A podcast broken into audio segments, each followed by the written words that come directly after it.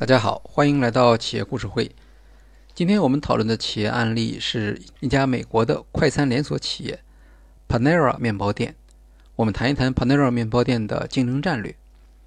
Panera 成立于1981年，是一家快餐店，主要销售现场制作的欧式面包、咖啡和简餐。Panera 在美国和加拿大有两千多家店面，是全美排名前十位的快餐连锁店。店名 Panera 据说是西班牙语“面包篮”的意思，让顾客想象一下一百多年前挎着面包篮子卖面包的情景，有烤制时的麦香味道。这也是 Panera 面包希望给大家留下的印象：天然制作的、更加健康的面包。它的面包都是每天在现场制作的。Panera 不光卖面包，它还提供沙拉、三明治、汤类的简餐。简单的说，它的业务就是热的面包配上热汤。这家公司在中国没有业务，所以国内消费者不大关注。但在美国，它是一家很受欢迎的时尚的快餐。很多商学院会用 Panera 面包店做案例。在 Google 上可以搜到大量学生求助案例讨论答案的帖子。商学院喜欢的案例往往业务模式比较简单，这样学生不需要花很多时间来了解企业的业务细节，同时又要与管理学概念有很强的联系。Panera 面包店正好符合这两项要求。最初的时候，Panera 只是一家面包店。过去人们到面包店里。通常是为了买面包，然后回到家里吃。但 Panera 创始人 Ron Shaich 注意到，在中午的时候，有些顾客买了面包之后，会要求店员切片，然后配上从别的店里买的火腿等，自己来制作三明治当午餐。大街上有许多三明治店，顾客为什么要这样做？因为 Panera 的面包不是烤好之后再送到店里加热，而是每天在店里烤制的。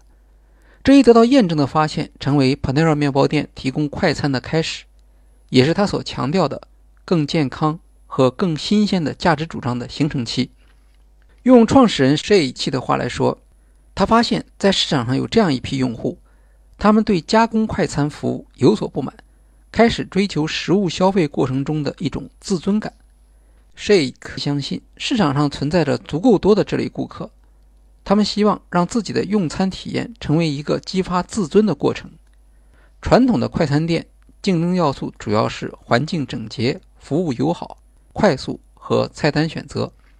Panera 要做的是提供创意食品，通过改进顾客体验来提升消费过程中所感受到的自尊，提供更加讲究和更加健康的食物选择。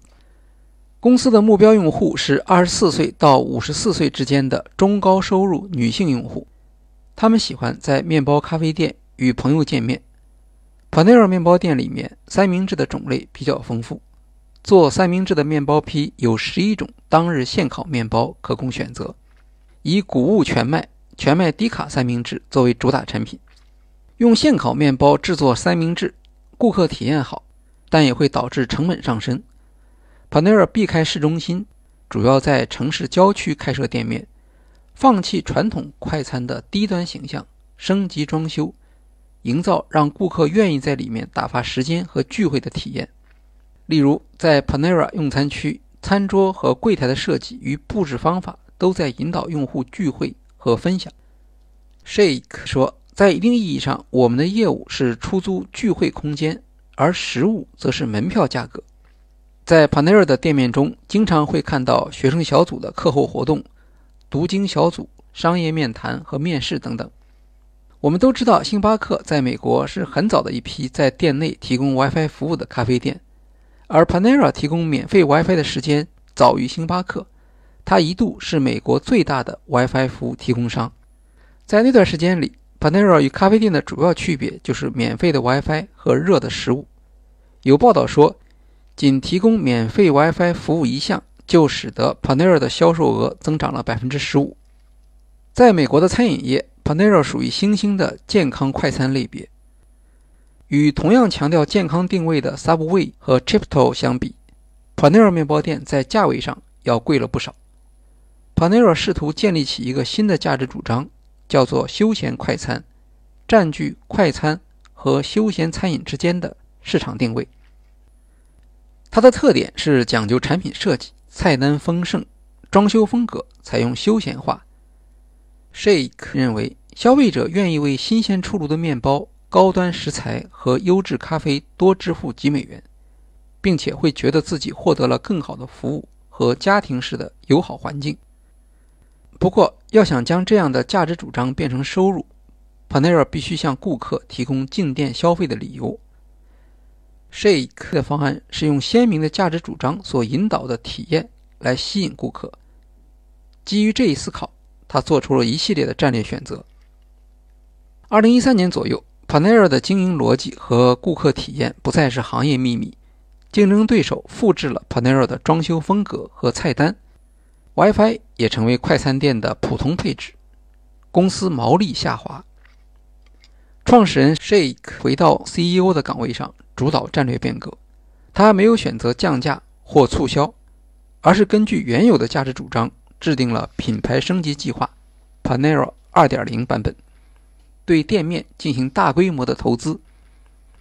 这项战略分为两个方面，在流程方面，使用技术来引导提升顾客体验。在内容方面，采用进攻性的价值主张来打动顾客进店消费。巴内尔发现，销售增长的最大障碍是等餐时间过长，这会破坏顾客的心情，与轻松用餐的价值主张相背离。经过分析，Panera 将等餐分为点餐和制作两个环节，其中点餐环节有非常大的改进空间。根据 Panera 2.0计划。每个店铺都设置了大量的 iPad 自动点单机，能够确保高峰期依然不需要排长队来点餐。店内的显示屏可以显示所有订单的制作进程。当人们能够看到制作进程时，会觉得等待的时间更容易忍受。经过自动点餐机的改进，以前需要八分钟才能完成点餐，现在压缩到一分钟，不仅降低了人力成本，更是在顾客体验上。造成了冲击式的效果。除了店内点餐，Panera 2.0还有一项叫做快速取餐功能。这个功能相当于预定点餐，在办公室打开 APP 下单，然后到店直接就可以吃。这是所谓的多渠道销售，站在顾客的角度提供便利，增加销售。与它流程相反但逻辑相同的还有外卖、开车取餐等等。都在试图充分利用销售增长的潜力。移动端点餐能够方便顾客进行个性化定制和思考，而无需在面对点餐服务员时回答一些困难的问题。由此，Panera 将控制自己食品的权利交给顾客，提醒人们关注食品，关注自己的消费选择，同样也改进了用餐体验。Panera 还要求三明治在三十五秒内完成。所有的点餐订单在三分钟之内完成，这背后对供应链有很强的要求。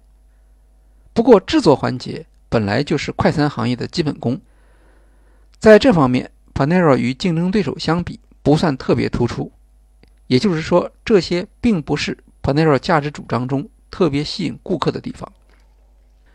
关于 Panera 2.0后续的战略选择，如何吸引顾客进店，我们会在下一章中介绍。好，今天的企业故事会就介绍到这里，谢谢大家。